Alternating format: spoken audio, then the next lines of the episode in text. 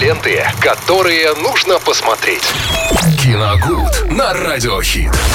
С Виталием Морозовым в эфире Радио Хит. Здесь и прямо сейчас обсудим все самое интересное из мира кино и какие-нибудь э, кинохиты сегодня нам озвучит Виталий. Да, Максим, Пятница же. привет, всем здравствуйте, рад вас видеть, давно Доброго не дня. было вас. Согласен, абсолютно так же рад. Киногуд весь без вас на этой неделе проводил.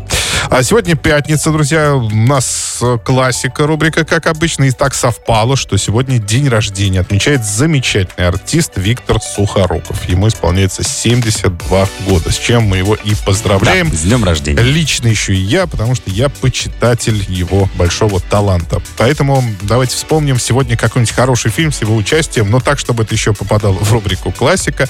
Я думаю, что фильм «Операция с Новым годом» как раз сюда и подойдет. Фильм снимал э, главный, мне кажется, один из главных режиссеров 90-х.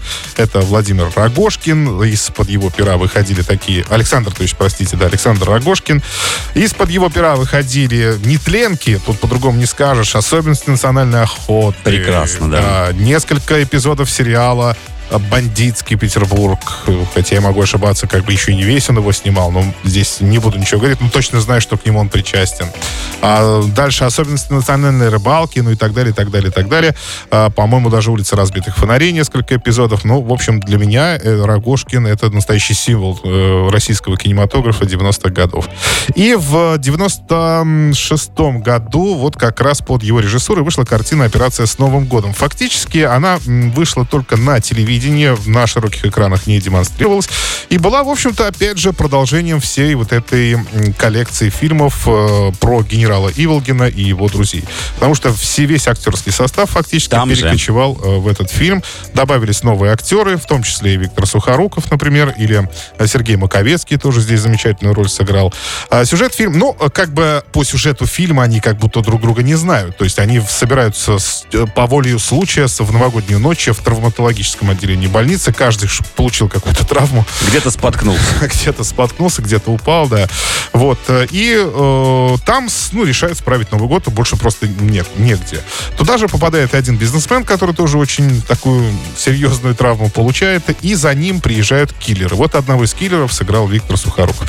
Там э, ему определенно, понятно, не главная роль, даже не второстепенная, это всего парочка эпизодов, но они были действительно очень запоминающимися, потому что как раз э, в напарнику у него был тот самый знаменитый Финн из э, особенностей национальной охоты. Они очень...